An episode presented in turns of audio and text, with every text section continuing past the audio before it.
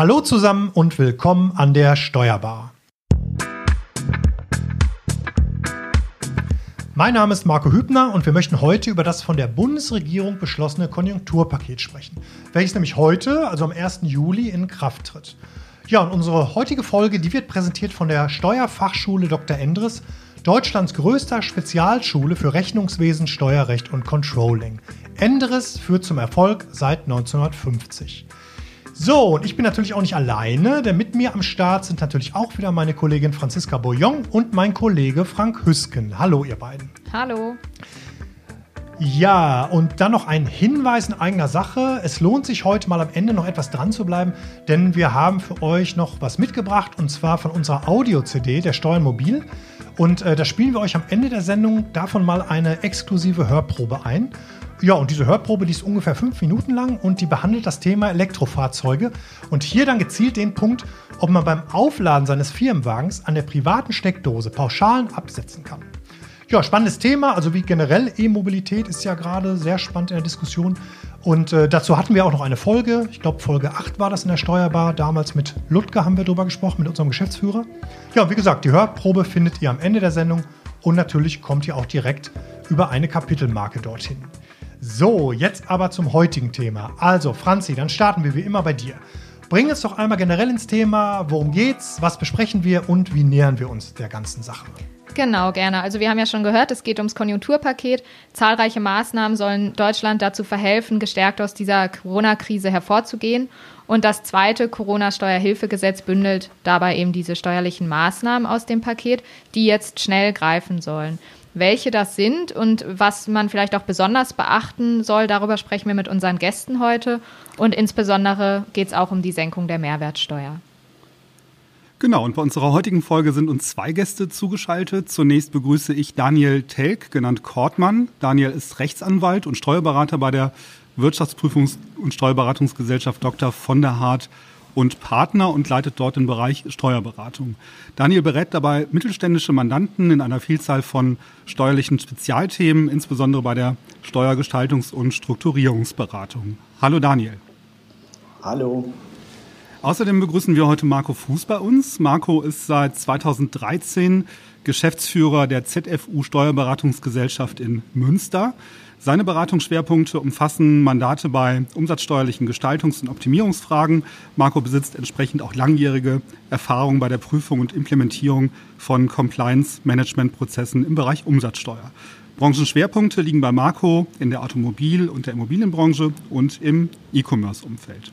Hallo Marco. Hallo zusammen. Tja, da haben wir heute mal wirklich geballtes Fachwissen hier versammelt und ich glaube, das benötigen wir vermutlich auch, wenn es um das 130 Milliarden Euro schwere Konjunkturpaket der Bundesregierung geht. Insgesamt sind es 57 Maßnahmen, die dazu führen sollen, dass die deutsche Wirtschaftskraft entfesselt wird und dass wirtschaftliche und soziale Härten abgefedert werden und nicht nur Länder und Kommunen, sondern auch besonders junge Menschen und Familien unterstützt werden. Diese ganzen Maßnahmen dienen zum einen natürlich der Erholung der deutschen Wirtschaft, aber man muss auch klar sagen, auch der Erholung und der Stabilität Europas. Erzählt doch mal, was ist denn im Konjunkturpaket alles drin? Ja, vielleicht äh, darf ich ganz kurz starten. Daniel hier.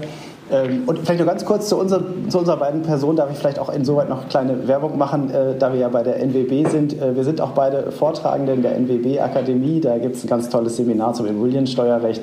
Kann ich nur empfehlen, äh, finden Sie sicherlich dann auch auf der Seite, wenn ich das so sagen darf. Verlink, verlinken wir gerne. Verlinken wir gerne. ja, findet ihr in den Show Notes. Ne? Genau. Ja, genau. Das, äh, so viel zur Schleichwerbung. Dann äh, wollen wir mit dem Konjunkturpaket starten.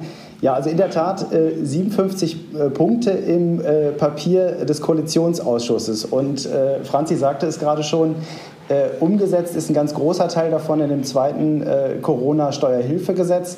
Nicht alles, also äh, gerade was jetzt ähm, meinen Bereich, also ich mache sozusagen alles außer Umsatzsteuer äh, äh, betrifft, sind ein, zwei Punkte auch nicht in dem Gesetz, die sind in separaten Gesetzgebungsverfahren vorgesehen, also insbesondere das Optionsmodell für Personengesellschaften zur Körperschaftssteuer hin, spannende, ähm, spannendes Gestaltungsmittel. Ähm, aber ansonsten ist eben ein ganz wesentlicher Schwerpunkt, und dazu wird Marco dann gleich was sagen, sicherlich die Herabsetzung der, äh, der Umsatzsteuer. Und dann haben wir eben, wie ihr schon gesagt habt, eine Vielzahl von Punkten, äh, sowohl Punkte, die ähm, die Unternehmen betreffen, aber auch ähm, Privatpersonen. Äh, bei den Privatpersonen, äh, was immer hervorsticht, ist zum einen der Kinderbonus, äh, eine, eine, ein spezieller Kinderbonus von 300 Euro, der jetzt in den Monaten September und Oktober ausgezahlt werden wird. Wir haben einen Entlastungsbetrag für ähm, Alleinerziehende, der ähm, angehoben wird. Für die Unternehmen besonders spannend, außerhalb sozusagen der Umsatzsteuer, ist zum einen, dass eine degressive AFA wieder eingesetzt werden soll. Äh, dass ein, in bestimmten Umfang wir einen Verlustrücktrag ähm, äh, ermöglichen wollen, einen erhöhten Verlustrücktrag äh, und da auch schon unterjährig eine Regelung getroffen wird, wie das möglich sein soll. Äh, ja, und dann noch eine Vielzahl von kleineren äh, Dingen, die können wir dann ja vielleicht gleich im Einzelnen besprechen. Aber Marco, ich glaube, ähm, ich hatte das gerade schon im Vorgespräch erwähnt. Wir hatten vergangene Woche ein Webinar für unsere Mandanten zu dem Thema gemacht, äh, geplant äh, anderthalb Stunden. Am Ende waren es dann deutlich mehr. Und der Schwerpunkt der Diskussion für die meisten Unternehmen, jetzt weil es eben einfach aktuell ansteht, ist sicherlich die Herabsetzung des Umsatzsteuersatzes. Und da hatten wir eine Vielzahl von Diskussionen in der vergangenen Woche sehr fachlich da wollen wir heute nicht so tief reingehen, haben wir versprochen, aber äh, können wir dann ja mal schauen. Ja, auf jeden Fall. Also bin ich auch gespannt, was ihr dazu zu sagen habt. Vielleicht kommen wir direkt mal zum äh, zweiten Corona-Steuerhilfegesetz. Erstmal noch, bevor wir zu der Senkung der Umsatzsteuer kommen. Äh, in der Vorbereitung haben wir uns die Frage gestellt, die Kinderfrage, äh, ob es äh, ein erstes Corona-Steuerhilfegesetz gibt. Wenn es das zweite jetzt gibt. Ja? Ja, gibt es. Äh, Marco nickt. Ich äh, wollte ihm jetzt mal einmal den Vortritt lassen. Aber nein, wir haben auch schon ein erstes äh, Steuerhilfegesetz äh, mit äh, verschiedenen Maßnahmen. Ähm, das ist wie viele Monate jetzt alt? Ein, zwei Monate alt. Relativ äh, früh reingekommen und da waren insbesondere Dinge geregelt wie ähm, Stundungsmöglichkeiten ähm, für, für, Steuern etc. Das heißt aber, der wie sagt äh, unser Finanzminister, der große Wumms ist ja jetzt hier äh, das zweite Paket. Also hier haben wir sicherlich grundlegendere äh, Änderungen im, im, Steuerrecht als durch das okay. erste Steuerhilfegesetz. Also auf jeden also Fall vielleicht, Ja, gerne. Genau, vielleicht, vielleicht ganz kurz nur von der, von der Umsatzsteuerschiene. Also ich lese ja Gesetzesänderungen immer sehr selektiert, weil ich mich eben nur mit der Umsatzsteuer beschäftigen darf. Und äh, im zweiten äh, Corona-Steuerhilfegesetz ist es ja so, dass wir 57 Punkte haben, wobei eben so anderthalb die Umsatzsteuer betreffen. Aber das, glaube ich, das ist, was am meisten Breitenwirkung mhm. äh, hatte, wo, worüber am meisten diskutiert wird. Äh, Im ersten ähm, Corona-Steuerhilfegesetz gibt es auch einen Umsatzsteuerpunkt, der geändert wurde, der aber, glaube ich, bisher noch niemand interessiert hat. Es hat äh, es hat eine Verschiebung gegeben bei der Gesetzesänderung des 2b Umsatzsteuergesetzes. Da geht es um die Besteuerung der öffentlichen Hand im Umsatzsteuerbereich, also alle juristischen Personen des öffentlichen Rechts sind eigentlich schon seit vielen Jahren Unternehmer und da gibt es so eine Nichtbeanstandungsregel, dass, die, dass das neue, die neue Gesetzesgrundlage nicht angewendet wird, die eigentlich Ende diesen Jahres äh, auslaufen sollte. Und man hat interessanterweise, die Zusammenhänge haben sich mir noch nicht so ganz aufgedrängt, aber man hat dann eben entschieden, dass das äh, erste, Steuer, äh, erste Corona-Steuerhilfegesetz eben dazu geführt hat, dass diese äh, Nichtbeanstandungsregel im, im öffentlichen Sektor jetzt nochmal verlängert wurde. Also von daher gab es das schon, genau. Und wenn man googelt nach Corona-Steuerhilfegesetz, hat man am Anfang auch immer nur die Beschlussfassung zum ersten gefunden, was es in der Vorbereitung auf viele Fragen der letzten Wochen etwas schwierig gemacht hat, das zu unterscheiden. Ja. Ähm, ihr habt es jetzt gerade schon gesagt, es gibt ganz viele Maßnahmen, ähm, die Teil des Corona-Steuerhilfegesetzes sind. Welche sind denn jetzt noch besonders nennenswert neben der Senkung der Mehrwertsteuer oder der Umsatzsteuer? Was, was sticht da noch heraus? Ja, also äh, das eine, was für, für Unternehmen jetzt insbesondere äh, relevant äh, sein kann, ist, ist das Thema degressive AFA. Also wir ähm, wenn man sich die AFA vor Augen führt, äh, gab es das vor einigen Jahren schon einmal. Ähm, heutzutage ist, also bis zu dem Beschluss, der ja dann am 29. verkündet werden soll, äh, auch spannend, so kurzfristig dann vor dem äh, Beginn 1. Juli, ähm, ist eben jetzt aktueller Gesetzesstand, ich kann Wirtschaftsgüter des Anlagevermögens, die ich eben erwerbe und die abschreibbar sind, kann ich die nur linear abschreiben. Heißt also, wenn ich zum Beispiel ein Wirtschaftsgut äh, erwerbe, was, ähm, wovon die Finanzverwaltung ausgeht, dass das ungefähr zehn Jahre nutzbar und haltbar ist, dann kann ich das eben nur über zehn Jahre abschreiben. Das heißt, jedes Jahr kann ich ein Zehntel äh, der Anschaffungskosten sozusagen als Aufwand über die äh, AFA dann eben geltend machen steuerlich. Und äh, da ist jetzt eben äh, interessant, dass eben äh, doch eingeführt werden soll eine degressive AFA und zwar ähm, des zweieinhalbfachen des regulären Satzes und bis zu 25 Prozent. Also wenn ich jetzt wieder mein Beispiel nehme mit dem 10 äh, Prozent jährlicher AFA, dann ähm, kann ich für dieses Wirtschaftsgut jetzt eben äh, eine degressive AFA beantragen und kann dann 25 Prozent der Anschaffungskosten ähm, als Aufwand geltend machen, reduziert also dann eben erheblich die Bemessungsgrundlage. Wichtig ist eben, es gilt eben nur für Wirtschaftsgüter, die ab dem 01.01. diesen Jahres erworben worden sind. Ähm, aber das ist eben jetzt auch eine der Thematiken, die wir mit unseren Mandanten äh, angehen, wo wir dann schauen, ähm, äh, was ist denn gekauft worden seit Beginn des Jahres und macht es Sinn, jetzt ähm, äh, da eine degressive AFA geltend zu machen? Und wenn ich jetzt, Entschuldigung, noch mal ganz kurz an, an, noch einen Punkt dranhängen darf.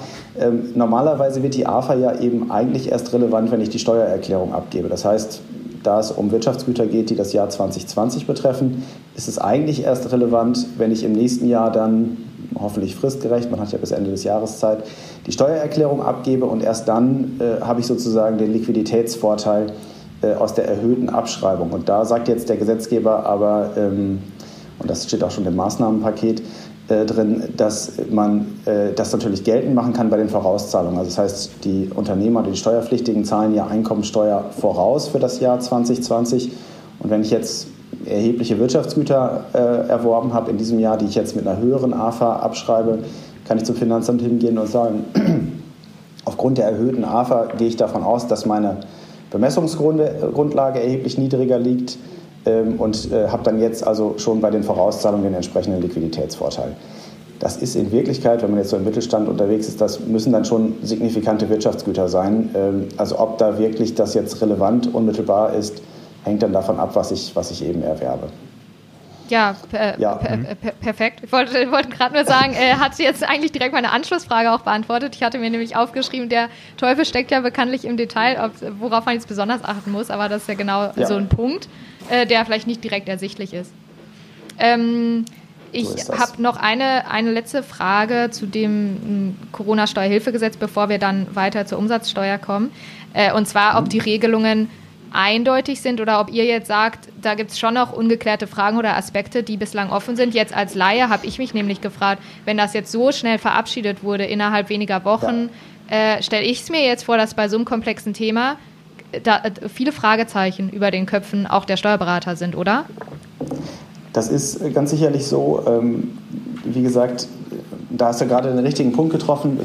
Der Teufel steckt im Detail, wobei eben viele von den, von den nicht umsatzsteuerlichen Themen nicht so unmittelbar jetzt eingreifen. Also wir haben äh, bei der Umsatzsteuer, und da wird Marco ja dann gleich nochmal dazu ausführen, äh, ja bereits ab dem 1. Juli Fälle, wo wir unterscheiden müssen und müssen dann auch rückwirkend schauen, was in dem ersten Halbjahr passiert ist und wie das umsatzsteuerlich zuzuordnen ist. Für viele von den nicht umsatzsteuerlichen Themen ist es eben so, dass die eigentlich erst relevant werden mit der Steuererklärung im nächsten Jahr und ähm, sich dann jetzt sozusagen die Frage stellt, ähnlich wie eben bei der degressiven AFA, kann ich da jetzt eigentlich schon was machen? Und ähm, natürlich, also da sind, äh, sind jetzt eben äh, wie immer im Steuerrecht, das ist ja für uns Steuerberater auch positiv, muss man zugeben, äh, ist das nicht immer alles schwarz und weiß und nicht jeder kann mhm. es anwenden, sondern man braucht äh, unsere Unterstützung. Ähm, und vielleicht nur als ein, ein weiteres wichtiges Beispiel, vielleicht noch damit, bevor wir dann wirklich, Marco, auch zu dir kommen, ähm, was, äh, was, was sicherlich noch ein, ein, weiterer wichtiger Punkt jetzt ist, ist äh, diese Thematik mit dem Verlustrücktrag. Ähm, und, und worum geht es da? Also das ist ja gerade jetzt in Zeiten von Corona relevant. Äh, Unternehmen, die äh, super dastehen, äh, haben jetzt aufgrund des Lockdowns eben äh, vielleicht ausnahmsweise in diesem Jahr äh, einen Verlust erwirtschaftet und haben aber in 2019 noch erhebliche Gewinne gemacht, äh, mussten dann auch entsprechende Steuern zahlen bei den Vorauszahlungen. Vielleicht haben sie jetzt auch schon ihre Steuererklärung für 2019 abgegeben, mussten entsprechende Steuern zahlen. Und jetzt erlaubt äh, das Corona-Steuerhilfegesetz eben, dass ich bis zu einem bestimmten Betrag, das sind äh, 5 Millionen in der Einzelveranlagung, 10 Millionen in der Gesamtveranlagung, Verluste zurücktrage in das Jahr 2019. Und auch hier ist es genauso wie mit der AFA eigentlich wird das erst relevant, wenn ich meine Einkommensteuererklärung als Unternehmer oder eben Körperschaftssteuererklärung als, als Kapitalgesellschaft äh, im nächsten Jahr abgebe für 2020. Und auch hier hat der Gesetzgeber eben gesagt, nein, wir wollen auch jetzt schon den, äh, den äh, Liquiditätsvorteil den äh, Unternehmen geben und hat einen pauschalen Verlustrücktrag nach 2019 vorgesehen. Also ich kann, wenn ich dieses Jahr einen Verlust mache, ähm, erwartbar kann ich schon jetzt für 2019 beantragen, ähm, dass pauschal ein Verlust berücksichtigt wird, und zwar auch wiederum bei den Vorauszahlungen. Das heißt, das haben wir auch schon bei einigen Mandanten schon vor dem Gesetz jetzt, äh, ehrlich gesagt, in, in Absprache mit dem Finanzamt gemacht, dass wir gesagt haben, wir haben erhebliche Verluste, bitte reduziert mal äh, die 2019er äh, Vorauszahlungen. Das hat dann unmittelbare Liquiditätswirkungen bei den Mandanten ähm, und ist insoweit ganz interessant. Was da vielleicht nochmal jetzt für, für die Spezialisten sozusagen spannend sein könnte, ist, dass wir da eine äh, Divergenz zwischen dem 57-Punkte-Papier äh, des Koalitionsausschusses und dem äh, Referentenentwurf haben. Wir haben ja einen Referentenentwurf zu dem Gesetz, ist am vergangenen Freitag im Bundestag ja diskutiert worden. Ähm, ursprünglich war vorgesehen, dass dieser Verlustrücktrag über so eine Art Rücklagenmodell funktionieren sollte. Also ich gehe davon aus, ich mache dieses Jahr einen Verlust von 5 Millionen und dann kann ich den eben schon äh, in den 2019er Steuererklärungen bzw. Vorauszahlungen abziehen. Äh, das Bundesfinanzministerium, so hörte man jetzt in, in äh, einigen äh, Diskussionsrunden, hat sich wohl dagegen gesträubt und hat dann äh, jetzt ähm, nur einen pauschalen Rücktrag vorgesehen und zwar bis zu 30 Prozent des zu versteuernden Einkommens 2019. Also das heißt, ähm, diese Höchstgrenzen, die ich gerade genannt habe, die stehen sozusagen unter einer zweiten Grenze. Man kann eben nur 30 Prozent abziehen. Wie man so hört, ist das doch ein Punkt, der auch diskutiert wird. Ähm, das kann also auch jetzt noch bis äh, nächste Woche anders werden. Ähm, aber aus äh, Bundesfinanzministeriums Sicht möchte man wohl diese Begrenzung eben auch beibehalten. Okay. Ähm, zwei Teile des zweiten Corona-Steuerhilfegesetzes sind ja auch die ähm, Anrechnung der Gewerbesteuer auf die Einkommensteuer und die gewerbesteuerlichen Hinzurechnungen. Könnt ihr dazu auch noch mal was sagen? Ja, äh, gerne. Marco guckt schon ganz enttäuscht und endlich zur Umsatzsteuer. Ja, wir kommen, wir kommen gleich gerne. zu dir, Marco. ja. Nein, also auch das ist, äh, sagen wir doch, einer der, äh, der, der wesentlicheren äh, Punkte sicherlich äh, im Gesetz, äh, in der Tat. Die Gewerbesteueranrechnung. Auch das, wie viele Sachen im, im Steuerrecht, etwas komplexer. Ich versuche es mal ganz einfach zu erklären. Also worum geht es da? Ähm, äh, stellen wir uns vor, ein, ein Unternehmer ähm, betreibt eben ein Unternehmen und muss aufgrund äh, dieses Unternehmens, was er als Einzelperson betreibt, eben Gewerbesteuer zahlen. Also man ist zur Gewerbesteuer ja nur verpflichtet, äh, die zu zahlen, wenn man eben einen gewerblichen Betrieb betreibt, also eben nicht beispielsweise die reine Vermietung und Verpachtung. Ähm, das ist in der Regel eben abhängig von einem Hebesatz, den die Gemeinden festsetzen können. Und dieser Hebesatz wird dann noch mit einem Faktor multipliziert. Man kommt dann letztlich auf eine Steuerbelastung, die in der Regel so bei um die 15 Prozent liegt für die Gewerbesteuer. Äh, es gibt auch diese Gewerbesteueroasen. Äh, die Spezialisten kennen Norder Friedrichskoog in Norddeutschland. Äh, da gab es bis vor einigen Jahren einen Gewerbesteuerhebesatz von null. Das heißt, wenn man dort sein Unternehmen hatte, zahlte man überhaupt keine Gewerbesteuer.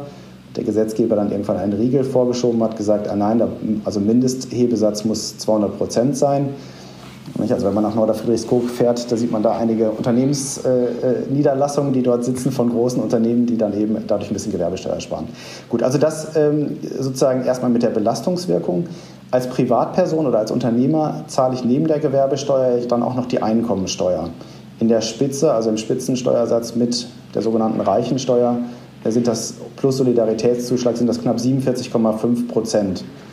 Ähm, wenn ich jetzt beides addiere, also Gewerbesteuer und Einkommensteuer hätte, hätte ich also einen Satz, der deutlich über 50 Prozent sind. Äh, und da gibt es ja diesen beliebten Halbteilungsgrundsatz, also über 50 Prozent, äh, die Frage, ob das dann überhaupt noch verfassungsgemäß wäre.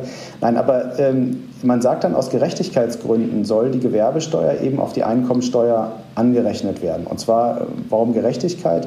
Wenn ich mir eben den, den Vergleichsfall anschaue, ähm, ich habe eine Kapitalgesellschaft, die zahlt Körperschaftssteuer und Gewerbesteuer, da sind das 30 Prozent insgesamt zusammen, 15 Prozent Körperschaftssteuer, 15 Prozent Gewerbesteuer. Bei dem Einzelunternehmer also, der hat die Möglichkeit, die gezahlte Gewerbesteuer auf seine Einkommensteuer äh, anzurechnen. Im Ergebnis bleibt er bei 47,5 äh, genauso wie jemand, der eben äh, Mieteinkünfte erzielt, der würde auch maximal 47,5 Prozent bezahlen. So, und jetzt ist aber diese Anrechnung der Gewerbesteuer, die geht von einem pauschalen Hebesatz aus. Und in der Vergangenheit waren das eben 380 äh, Prozent. Und in Wirklichkeit sind aber in den meisten Gemeinden mittlerweile in den letzten Jahren die Hebesätze angehoben worden, sodass ich äh, in Wirklichkeit eben nicht die tatsächlich gezahlte Gewerbesteuer ähm, angerechnet bekommen habe, sondern nur eine fiktive, die unter dem tatsächlich gezahlten lag. Da haben wir also letztlich ein Gerechtigkeitsproblem gehabt. Und ähm, das ist schon lange in der Diskussion, deshalb das ist bei dem 57-Punkte-Papier ja auch zu sehen, dass da viele Punkte sind, die schon, schon länger in den Schubladen beim Bundesfinanzministerium liegen.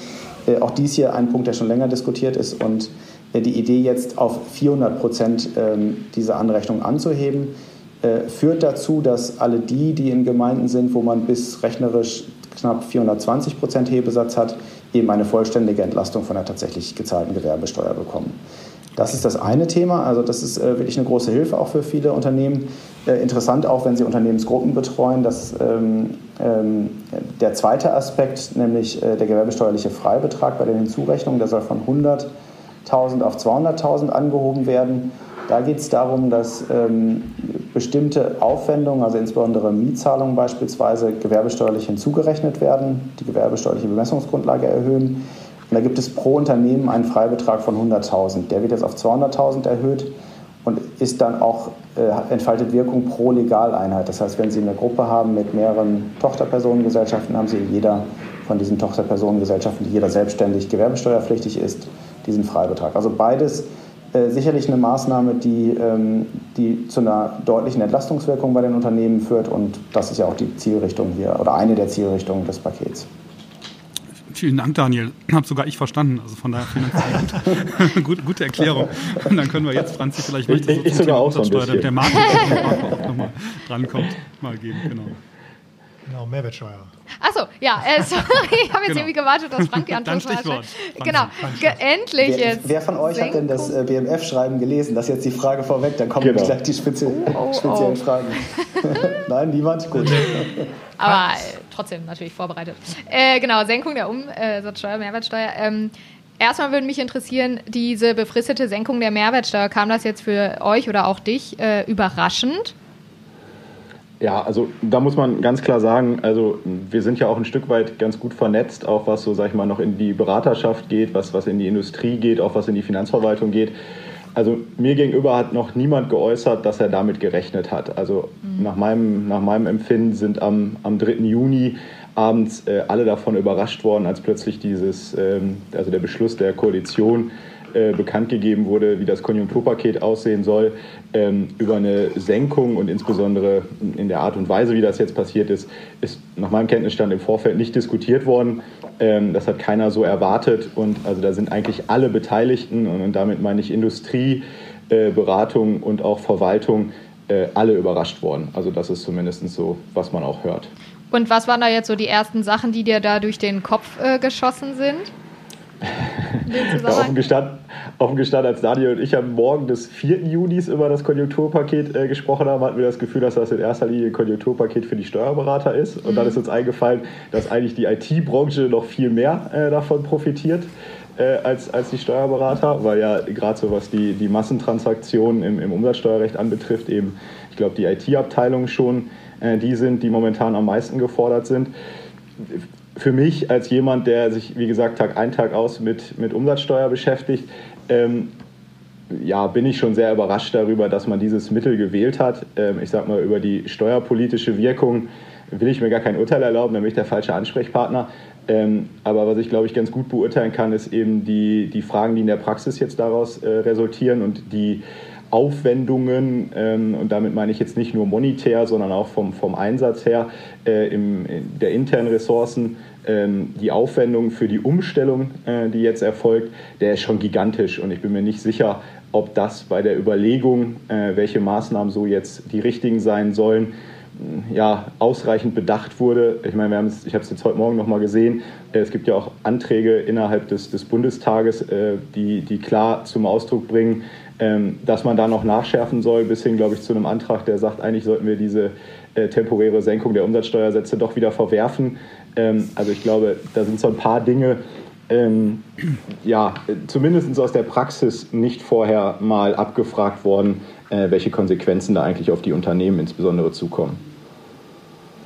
Ich glaube, bei, bei vielen Unternehmen herrscht ja auch Unklarheit darüber, ob das wirklich durchgeführt werden muss oder nicht. Ein Freund von mir ist auch selbstständig und hat eine, hat eine Internetagentur und der sagt, ich muss jetzt alle Rechnungen, alle Jahresrechnungen, die, die ich gestellt habe, ja korrigieren.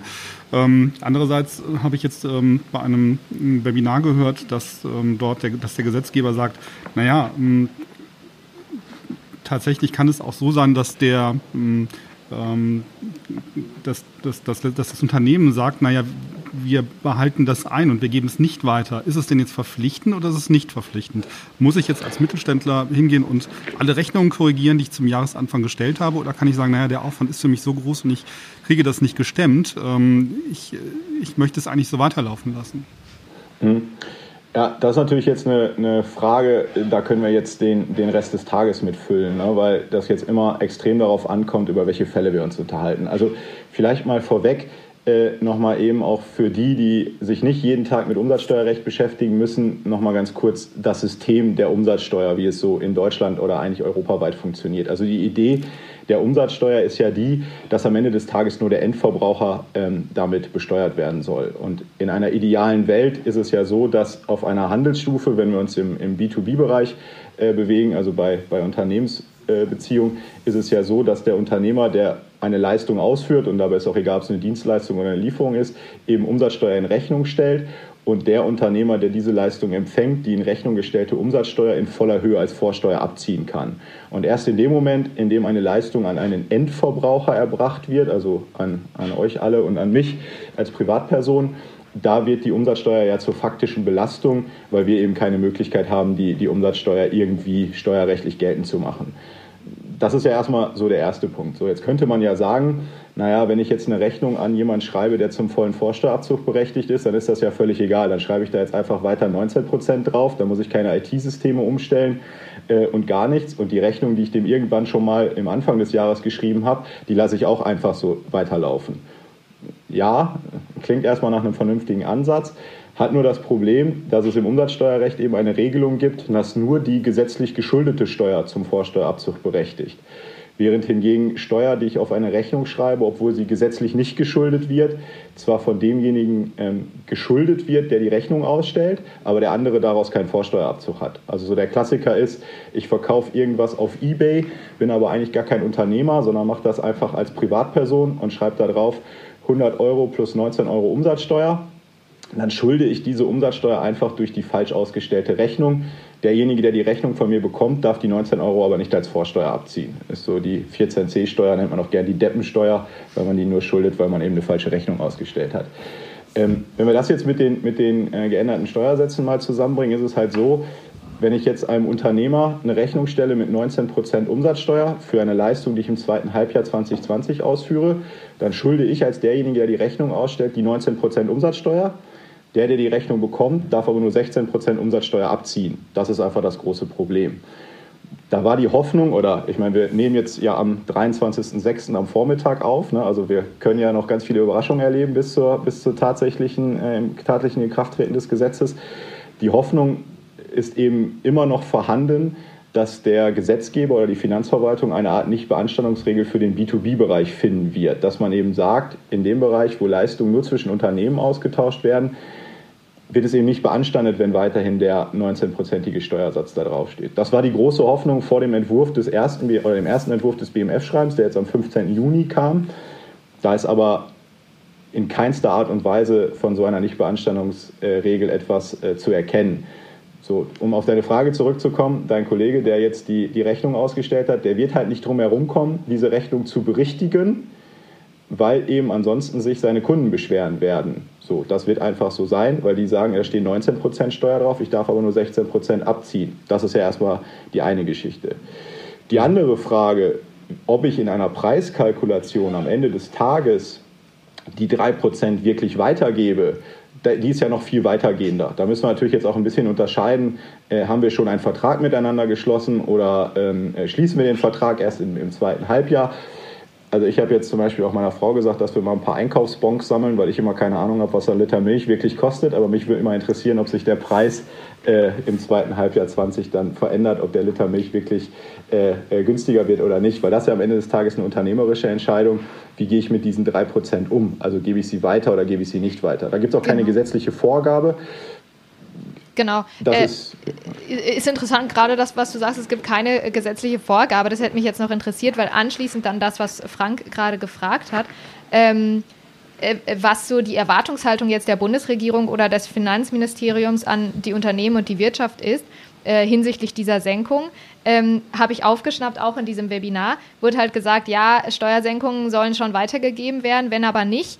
Äh, der Effekt ist so oder so wertvoll. Wenn das Geld im Unternehmen bleibt, äh, dann ist der Konjunktur äh, eben an dieser Stelle geholfen. So wurde das da eben begründet, sage ich mal. Äh, Wobei die Unternehmen ja auch einen Aufwand haben. Ne? Also das Unternehmen hat ja auch einen enormen Aufwand. Und letztlich muss man sich dann halt die Frage stellen als Unternehmer, wird das dann überhaupt, damit kann ich vielleicht gerade mal diesen Aufwand in irgendeiner Form bezahlen. Ne? Ja, das, das als letztlich jetzt äh, von außen betrachtet sieht es so aus, als ob das ähm, relativ äh, undurchdacht wäre. Ja? Da ist, wird halt ein Riesenaufwand produziert und letztlich ist halt die Frage, was bleibt davon überhaupt noch übrig?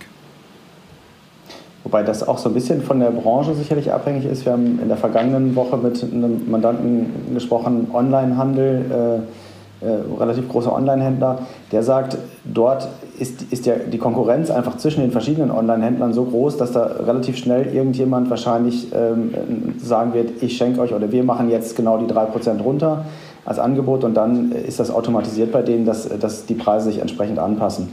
Weitere Branche, die Marco äh, ja schon erwähnt hat, Automobilhandel, da sind 3% ja bei einem teureren Auto auch schon mal schnell mehr wert. Und ähm, Marco, du kannst ja gleich nochmal berichten, was dann eigentlich relevant ist bei der Lieferung des Autos. Aber da können 3% schon mal interessant sein, ähm, das an den Kunden weiterzugeben als Impuls. Also insoweit ist es wahrscheinlich so ein bisschen auch eine Frage, in, in welcher Branche man äh, unterwegs ist. Mhm. Und welche Summen bewegt werden, ne? Genau. Ja.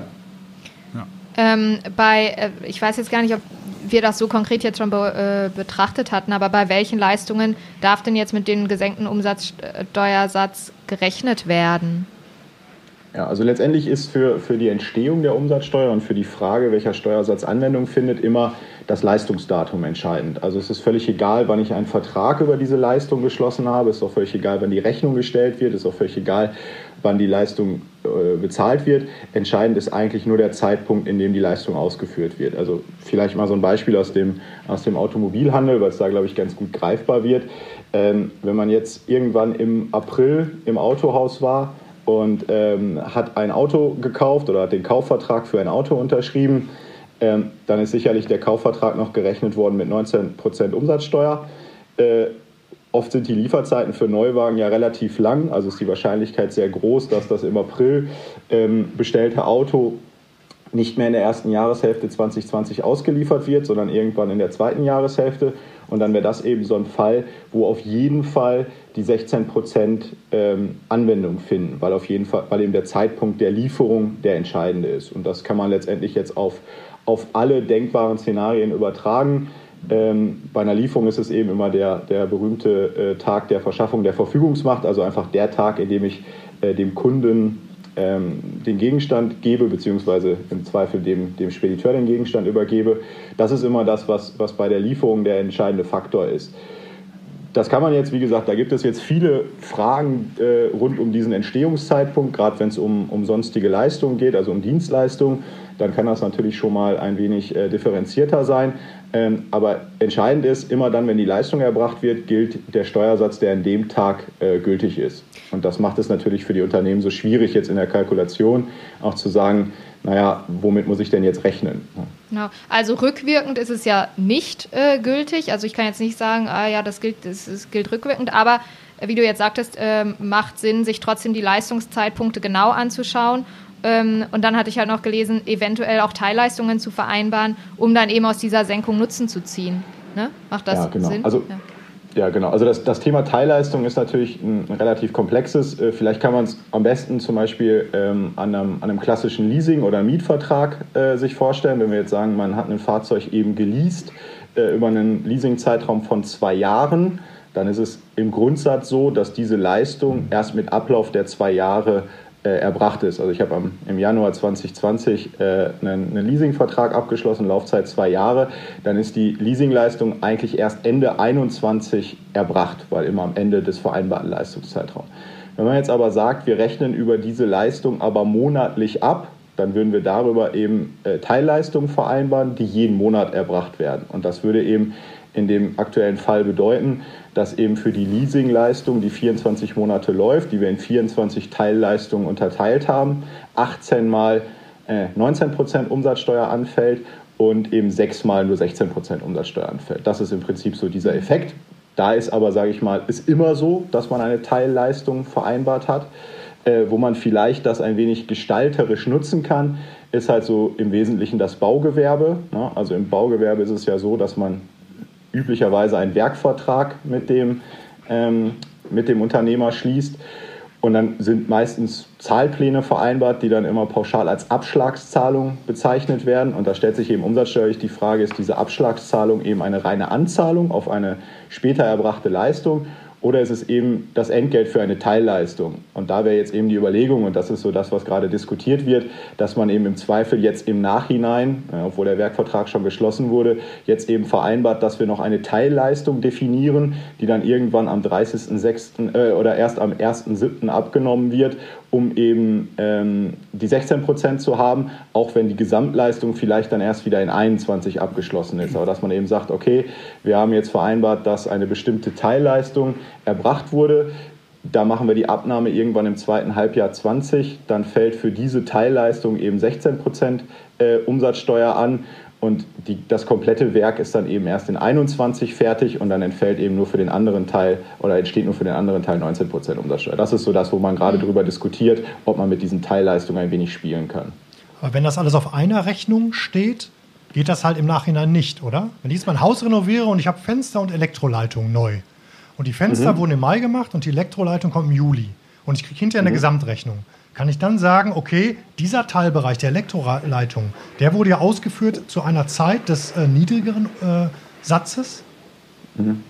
Genau, also da ist eben äh, im, in solchen Werkverträgen ist eben ähm, das Entscheidende nicht die Ausführung der Leistung, sondern die Abnahme durch den Auftraggeber. Das heißt, in so einem Fall müsstest du jetzt irgendwie dokumentieren, dass ihr euch im Mai ähm, dass im Mai eine Abnahme der Fenster stattgefunden hat.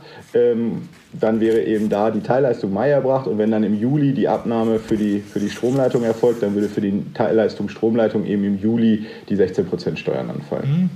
Wobei dann hier in dem Fall natürlich wahrscheinlich es schlauer wäre zu sagen, ich nehme das gesamte keine. Werk eben erst im zweiten Halbjahr ab. Also ich äh, sage vorher nicht, dass es okay war, also was die Fenster angeht, sondern ich sage, alles, was du gemacht hast, äh, da treffen wir uns im Juli, wir gucken uns das gemeinsam an, laufen über die Baustelle und erst im Juli nehme ich das Ganze ab, weil dann habe ich tatsächlich die Leistung eben erst im Juli für alles, Fenster und Elektroleitung und dann hätte ich für alles 16 Prozent. Also das das ist natürlich jetzt gerade auch für Unternehmen jetzt, die, die im Wohnbau äh, tätig sind, wo man die, das sagte Marco ja gerade, im B2B-Bereich, nicht? also wenn sie Hotels äh, entwickeln und, und äh, dann nachher vermieten, da ist das völlig egal. Da geht die Umsatzsteuer, äh, kann dann der andere Unternehmer nachher wieder ziehen für die, für die erbrachten Leistungen. Aber jetzt gerade für, für euch jetzt als Privatperson oder eben auch für Unternehmer, die Wohnimmobilien äh, entwickeln und, und äh, errichten und nachher vermieten wollen. Bei Wohnimmobilien kann ich eben nicht umsatzsteuerpflichtig vermieten und dementsprechend ist die Umsatzsteuer auf die Errichtung eine echte Kostenposition. Und da kann es jetzt Sinn machen, eben zu gucken, wie kann ich möglichst solche Abnahmen in dieses zweite Halbjahr bringen. Mhm. Weil das, was Marco gerade sagte, häufig ist es eben so, dass solche Bauvorhaben ja sich über einen längeren Zeitraum, zwei Jahre oder so hinziehen. Und da muss man eben gucken, dass man Teilleistungen definiert, die genau in diesem zweiten Halbjahr dann erbracht werden. Okay. Franzi, hast du noch zum Thema Umsatzsteuer Fragen? Ähm, ja, ich habe mir noch aufgeschrieben, ob es irgendwelche Sonderregelungen zur Umsatzsteuersenkung gibt. Äh, ja, also da muss man eben sagen, da, da hattest du vorhin, glaube ich, mal gesagt, der, der Teufel steckt äh, im Detail. Also wie gesagt, es gibt jetzt den, den Entwurf eines ersten BMF-Schreibens und ähm, das hat schlanke 48 Textziffern. Also es hat irgendwie, ich weiß nicht, 17, 18 Seiten und 48 Textziffern. Ähm, also da gibt es eine ganze Regel äh, oder eine ganze Reihe von, von Sonderregelungen. Und ich meine, das fängt ja bei so Sachen an wie, wie beim Umtausch, äh, wie gesagt, die ganze Dauerleistung, Leasing, Miete etc. pp. Ähm, die Frage, was ist mit, äh, mit, ähm, mit Rückvergütung, also mit klassischen Jahresboni, die im nächsten Jahr gewährt werden, die sich auf Lieferungen in diesem Jahr beziehen. Ähm, was ist mit, mit Pfand? Äh, Beträgen und da meinen wir jetzt nicht nur die klassischen Pfandflaschen und, und das Gebinde, weil man sich eine Kiste Bier gekauft hat, sondern da geht es ja auch um Europaletten oder Big Bags oder all diese Dinge. Ähm, ich sag mal, solche Dinge sind, dafür gibt es Sonderregelungen, die sind geregelt. bis hin zu so detailverliebten Sachen zu der Frage, was ist eigentlich mit einem Taxifahrer, äh, der in der Nacht vom 30.06. auf den 1.07. Fahrgäste äh, transportiert ähm, was, muss der die Leistung jetzt aufteilen mit, ich bin vor 24 Uhr gefahren und ich bin nach 24 Uhr gefahren, aber da ist das äh, Finanzministerium äh, unfassbar kulant und sagt, nee, äh, also die Nachtschicht vom 30.06. auf den 1.07. Äh, darf insgesamt als am 1.07. erbracht äh, behandelt werden. Also Klasse. da haben wir eine, eine enorme Nichtbeanstandungsregel äh, in das BMF-Schreiben geschrieben bekommen. Sehr gut. Ähm, ich will damit nur sagen, also ähm, das ist auch das, was ich meine. Also wir haben ja jetzt ein, ein Horizont von, von weniger als einem Monat zwischen, wir haben alle das erste Mal davon gehört, dass die Mehrwertsteuersenkung kommen soll, bis hin, sie tritt tatsächlich in Kraft. Ähm, wenn man sich dann anschaut, dass man jetzt äh, in dieser Geschwindigkeit ein Gesetzgebungsverfahren durchlaufen soll, ähm, dass es ein BMF-Schreiben dazu gibt im Entwurf, wo die Verbände Zustellung nehmen, ähm, dass wahnsinnig viele Anpassungen in der IT erforderlich sind dann ist das schon enorm. Das muss man, muss man ganz klar so sagen. Und ich bin mir auch nicht sicher, ob es jemals ein äh, Gesetzgebungsverfahren oder eine Gesetzesänderung mit so einer Tragweite gab, die in so einer Geschwindigkeit durchgesetzt wurde. Und wenn man sich jetzt das aktuelle BMF-Schreiben anschaut, da muss man auch sagen, das ist ja, äh, nach der guten alten Copy-and-Paste-Methode sehr viel aus dem, was man 2006 geschrieben hat, als sich das letzte Mal der Umsatzsteuersatz in Deutschland äh, erhöht hat. Ne? Wir haben halt jetzt nur eben, das muss man vielleicht auch noch mal dazu sagen, ja auch noch die enorme Besonderheit, es gab noch nie eine Senkung äh, des mhm. Umsatzsteuersatzes in Deutschland. Es gab bisher immer nur eine Richtung. Der Umsatzsteuersatz hat sich immer erhöht, vielleicht mit mhm. Ausnahme der Hotelleistungen, die ja mal von 19 auf 7 Prozent umgeschlüsselt wurden. Ähm, aber sonst gab es immer nur, nur einen Weg nach oben. Da kommen natürlich Fragen, die einfach noch ungeklärt sind, an, wo es auch keine Rechtsprechung gibt, an der man sich orientieren kann äh, und ähnliches. Und dann haben wir eben die Besonderheit, dass wir jetzt eine temporäre Senkung haben. Also wir wissen ja jetzt heute schon oder mit an Sicherheit grenzender Wahrscheinlichkeit wird der Steuersatz ja zum nächsten äh, ähm, Januar wieder erhöht. Da stellt die Unternehmen ja auch vor eine gewisse Herausforderung, ähm, damit umzugehen, weil ich ja auch viele Leistungen habe, die ich im nächsten Halbjahr vereinbaren wäre, werde, die ich aber dann erst 2021 erbringen werde. So, da muss ich mich ja auch gegen absichern. Also von daher sind das schon viele viele, viele Themen, äh, mit denen man sich jetzt beschäftigen muss und das in der Kürze der Zeit und das bei einer Steuer wie der Umsatzsteuer, die eben ähm, durch Massentransaktionen äh, geprägt ist. Also ne, jeden Tag passieren in jedem Unternehmen mehrere 10.000 Geschäftsvorfälle, äh, die es zu behandeln gilt. Das ist schon eine enorme Herausforderung, das muss man, muss man ganz klar so sagen. Ja, das Tempo, Marco, du hast es gerade gesagt, ist wirklich ja enorm. Am 12.06. Äh, war ja erst der Regierungsentwurf äh, da und am 29.06. soll es jetzt schon im Bundestag beschlossen werden. Am gleichen Tag äh, soll der Bundesrat zustimmen und am nächsten Tag soll es dann schon im Bundesgesetzblatt verkündet werden. Also da haben wir echt ein unglaublich strammes ähm, Zeitmanagement für eine unglaubliche Summe ähm, die hier verteilt wird. Und einer dieser Teile ist ja auch das, das Zukunftspaket. Vielleicht gehen wir da auch noch mal kurz drauf ein. Das umfasst ja auch einen Betrag von 11,5 Milliarden Euro. Ähm, das Zukunftspaket legt ja einen starken Fokus auf Innovation, Digitalisierung, Dekarbonisierung, also die weitgehende Abkehr von, von, von Kohlenstoffen und der Energiewende. Was erwartet uns hier konkret? Könnt ihr dazu auch so einen, so einen kurzen, kurzen Abriss geben? Ja, gerne. Also wir ähm, haben ja gerade schon gehört, der Marco, also nicht der Marco Fuß, sondern Marco Hübner hat ja schon angekündigt, dass ein Thema auch äh, äh, elektrische Autos äh, sein wird. Da wird es im Anschluss, so hat es gerade vernommen, äh, noch, noch was äh, gezeigt werden. Also ein Teil in dem Steuergesetz ist jetzt tatsächlich auch ähm, äh, eine besondere Förderung von Elektrodienstwagen. Ähm, das war, ist ja politisch auch ganz interessant. Man hat ja vorher immer davon gesprochen, dass es ähm, dass es vielleicht wieder so etwas wie eine Abwrackprämie geben soll. Äh, dann, dann hieß es dann nachher, die äh, Automobilbranche hat sich erstmalig jetzt mal nicht durchgesetzt mit ihren äh, Lobbyisten. In Wirklichkeit sind ja doch so ein paar Dinge für die äh, Automobilbranche drin. Nämlich zum einen, sagte ich gerade schon, die 3% äh, Umsatzsteuer ist sicherlich hilfreich, wenn ich es schaffe, das Auto auch tatsächlich im zweiten Halbjahr zu liefern. Äh, zweite Thema ist, ähm, die Umsatzsteuer hilft ja den Unternehmen nichts, die Dienstwagen ihren äh, äh, ähm, Angestellten zur Verfügung stellen, weil die kaufen für, für ein Unternehmen, das Dienstwagen zur Verfügung stellt. Wir zum Beispiel als äh, Prüfungsgesellschaft stellen unseren äh, Kollegen, die im Außendienst sind, auch einen Dienstwagen zur Verfügung. Für uns ist ja nur der Nettopreis relevant. Das heißt, ähm, die, wir ziehen eben die, die Umsatzsteuer. Und da hat der Gesetzgeber eben gesagt, ähm, es gibt eine Regelung zu der sogenannten 1%-Regel. Das ist den meisten bekannt. Also man muss äh, die private Nutzung des PKWs äh, kann man eben entweder über die sogenannte Fahrtenbuchmethode ähm, versteuern. Also ich muss die private Nutzung eines Dienstwagens äh, versteuern als, als steuerpflichtigen Vorteil. Äh, oder eben, wenn ich kein Fahrtenbuch führen möchte, dann kann ich eben die sogenannte 1%-Regel äh, zur Anwendung bringen. Und ähm, jetzt äh, gab es schon im vergangenen Jahr äh, die Regelung, dass diese 1%-Regel auf ein Viertel des Bruttolistenpreises herabgestuft worden ist bei reinen Elektrodienstwagen. Und ähm, dann gab es aber eine, äh, ähm, eine Grenze im Gesetz und diese Grenze war eben auf 40.000 Euro Bruttolistenpreis äh, beschränkt. Und das wird jetzt im äh, Corona-Steuerhilfegesetz, zweiten Corona-Steuerhilfegesetz, auf 60.000 Euro Bruttolistenpreis angehoben. Vielleicht auch eine Hilfe für die deutschen Autohersteller, wo es weniger reine Elektroautos für unter 40.000 Euro gibt. Ich glaube, da sind eher Japaner und andere äh, äh führend. Äh, jetzt aber eben sozusagen die Möglichkeit, eben auf ein Viertel runterzugehen. Das äh, sind signifikante Beträge, das äh, spürt man direkt in der, bei, bei der eigenen ähm, Steuer und auch hier jetzt wieder ähm, die Möglichkeit, dass ich ähm, das im Rahmen der, der Lohnsteuer eben geltend mache, sodass also das, das auch relativ schnell dann zur, zur, zur Anwendung kommt. Ja, um das vielleicht nochmal eben ganz kurz zu ergänzen, also da spielen dann eben jetzt auch die, die unterschiedlichen Maßnahmen auch so ein bisschen zusammen, weil die, die Pkw-Überlassung an einen Arbeitnehmer muss ich als Unternehmer auch Umsatz versteuern, sogenannter tauschähnlicher Umsatz. Und äh, dafür findet eben auch jetzt der reduzierte Steuersatz Anwendung. Das heißt, ich spare eben als Unternehmer auch bei der Pkw-Überlassung für sechs Monate äh, jeden Monat 3% an Umsatzsteuer auf die, auf die 1%. Also da sieht man, da haben eben so, spielen die beiden Sachen dann ineinander. Äh, und wenn ich eben den neuen Wagen jetzt auch anschaffe, ist eben der Bruttolistenpreis natürlich auch niedriger durch die niedrigere Umsatzsteuer.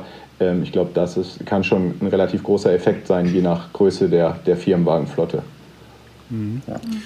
Und ein weiterer Aspekt vielleicht dann neben dem Entschuldigung, nee, Frank, wolltest du, äh, ein weiterer Aspekt ist eben das, das äh, sogenannte Forschungszulagengesetz, steuerliche Forschungszulagengesetz.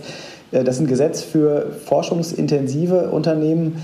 Äh, die können eben unter bestimmten Voraussetzungen eine, ähm, eine Zulage äh, für ihre For äh, Forschung bekommen und ähm, die Höhe dieser Forschungszulage ist eben 25 Prozent der förderfähigen Aufwendung. Ähm, bislang war da eine Grenze von 2 Millionen im Jahr drin. Also das heißt, die Bemessungsgrundlage lag bei 2 Millionen. Wenn ich also Forschung, äh, Kosten für Forschung hatte in Höhe von 2 Millionen, konnte ich äh, eine Zulage in Höhe von 500.000 beantragen. Diese mhm. Bemessungsgrundlage ist jetzt auf 4 Millionen erhöht worden. Ähm, bedeutet also, ich bekomme eine äh, maximale Zulage von einer Million im Jahr. Ähm, man hört so aus der Politik und den Verbänden, das sei viel zu niedrig. Äh, gerade die großen Unternehmen äh, hätten deutlich höhere Forschungsaufwendungen. Gut, im Mittelstand ist das äh, durchaus ein Betrag, der auch schon mal was ausmachen kann, ob ich jetzt 500.000 oder, oder eine Million bekomme. Das, auch da ist dann letztlich wieder eine Frage, in, in welchem Bereich bewege ich mich. Ähm, also das kann dann schon, schon ein ganz, ganz schöner zusätzlicher Betrag sein. Mhm. Wir haben im letzten äh, Podcast auch schon über die DAC 6 Fristverlängerung gesprochen. Und wenn wir einmal in die Zukunft schauen und über die Modernisierung der Unternehmensbesteuerung sprechen, wo stehen wir dann heute? Vielleicht könnt ihr da mal was zum Status bei der ähm, Anti-Steuervermeidungsrichtlinie, also dem ATAT-Umsetzungsgesetz sagen. Wie, wie geht es da jetzt gerade weiter und wo stehen wir da? Ja, also äh, nach, nach äh, es, eigentlich war ja angedacht, dass wir, das, dass wir jetzt da kurzfristig auch entsprechende Umsetzungen bekommen. Äh, und das ist aber jetzt auch Corona-bedingt letztlich äh, aufgeschoben. Ähm, äh, ich, der Plan ist nach wie vor, es umzusetzen, ähm, aber es, es, verschiebt sich letztlich wohl, weil, okay. weil andere Dinge wichtiger sind und auf der Agenda weiter oben für die Politik stehen. Insoweit äh, ja, positive Nachricht für die Mandanten, dass wir da, ähm, dass wir da noch ein bisschen, bisschen Zeit haben.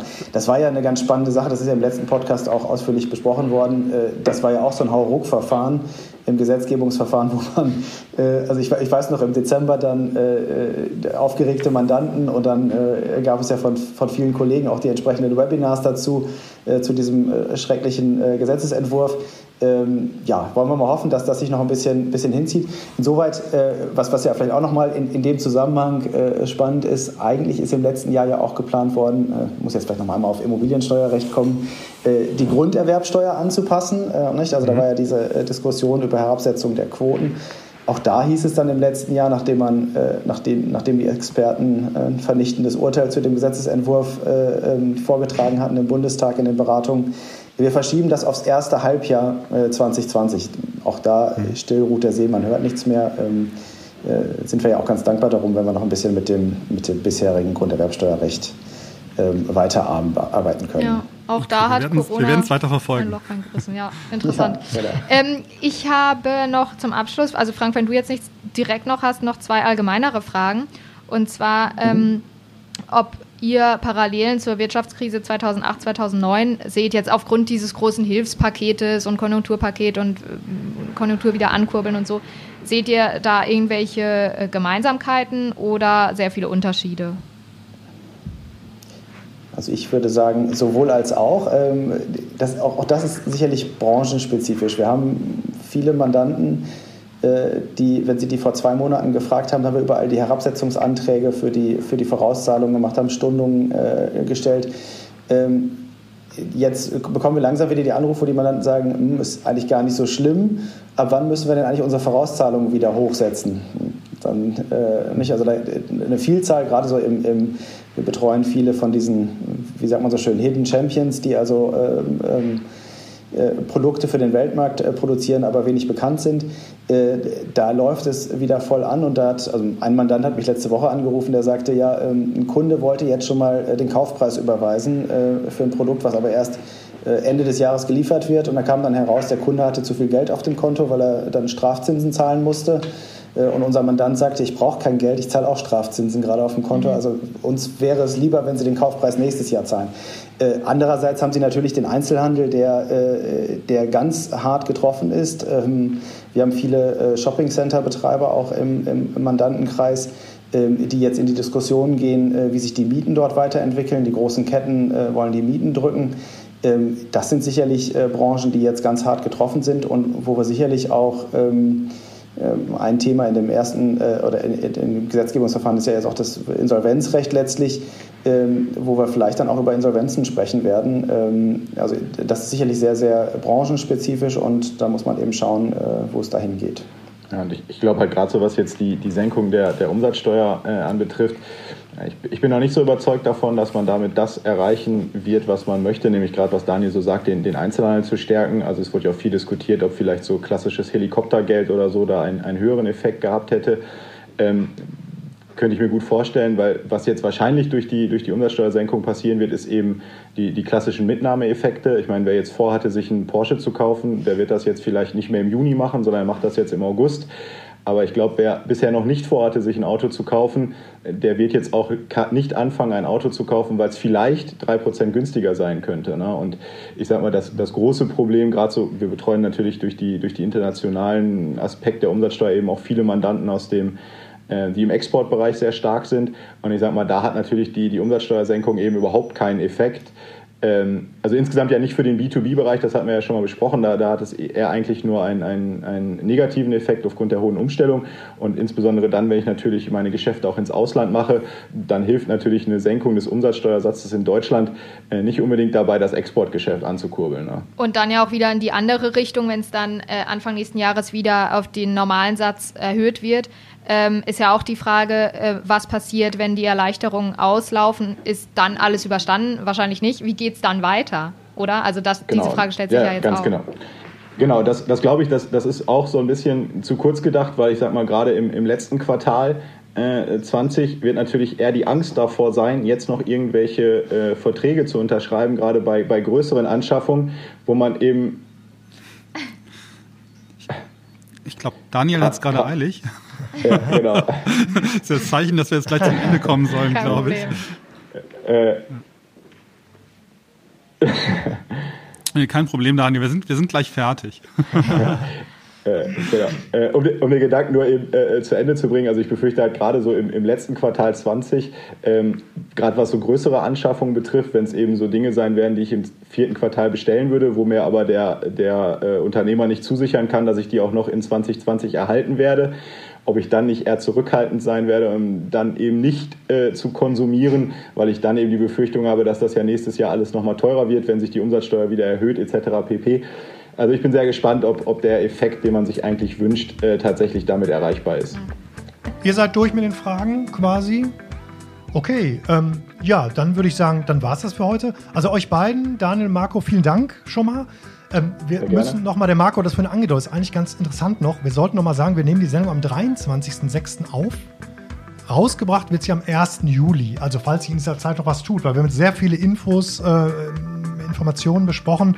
Ähm, das sollte man transparenzmäßig vielleicht nochmal kurz erwähnen.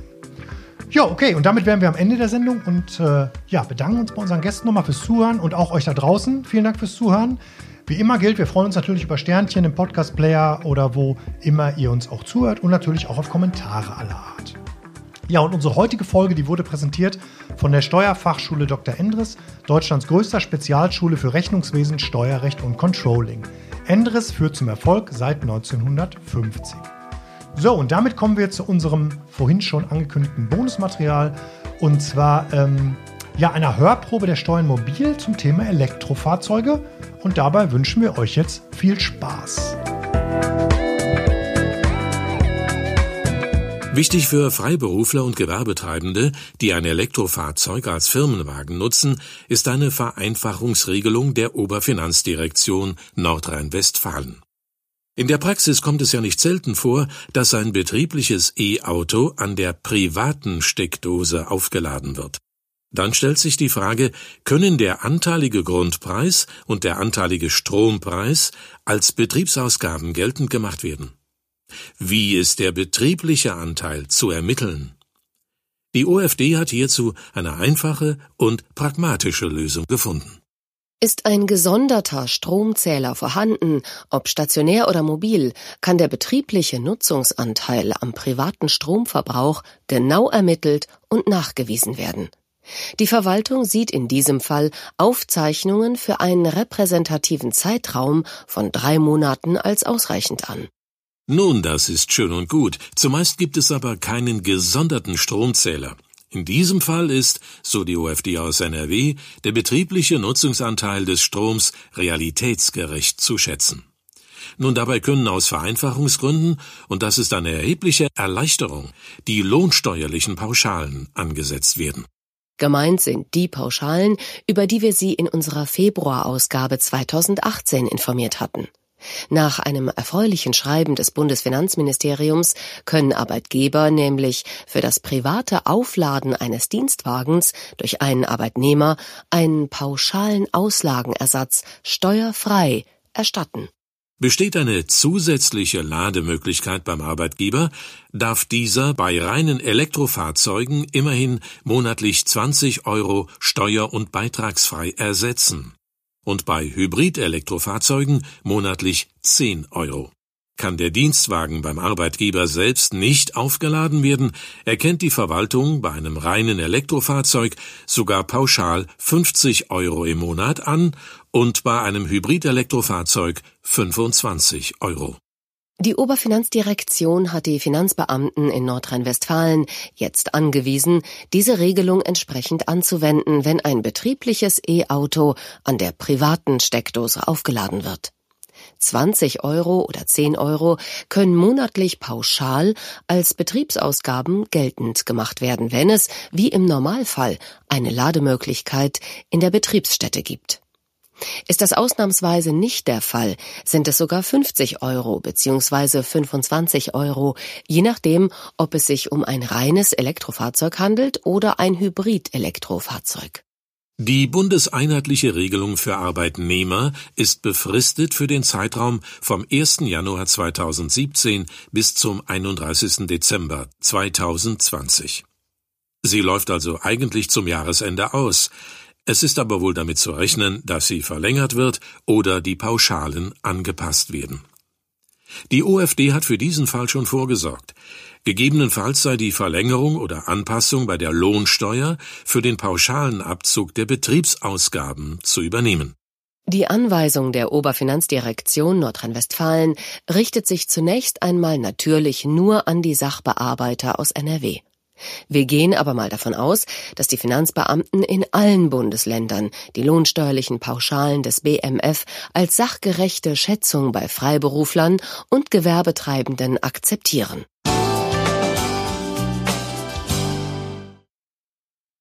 So, das war unsere Hörprobe. Sie hat Ihnen gefallen? Nun, dann testen Sie doch einmal das komplette Audiomagazin. Entweder Sie nutzen die Audio-CD oder Sie hören uns auf Ihrem Smartphone über die App. Bei den Links zu dieser Folge des Podcasts finden Sie weitere Informationen. Sie können kostenlos die aktuelle Ausgabe von Steuern Mobil anfordern. Ich würde mich jedenfalls freuen, wenn Sie das Audiomagazin testen und wir uns wiederhören. Als Abonnent von Steuern Mobil haben Sie übrigens online in der NWB Datenbank Zugriff auf ergänzende Aufsätze aus NWB Zeitschriften. Damit können Sie das Gehörte weiter vertiefen. Nun, das soll als Eigenwerbung aber auch genügen. Wir wünschen Ihnen eine gute Zeit. Hoffentlich bis bald. NWB. Gute Antwort. So, und damit verabschieden wir uns. Das war's von uns. Macht's gut, bleibt gesund und weiterhin alles Gute. Ciao. Tschüss. Tschüss. Tschüss.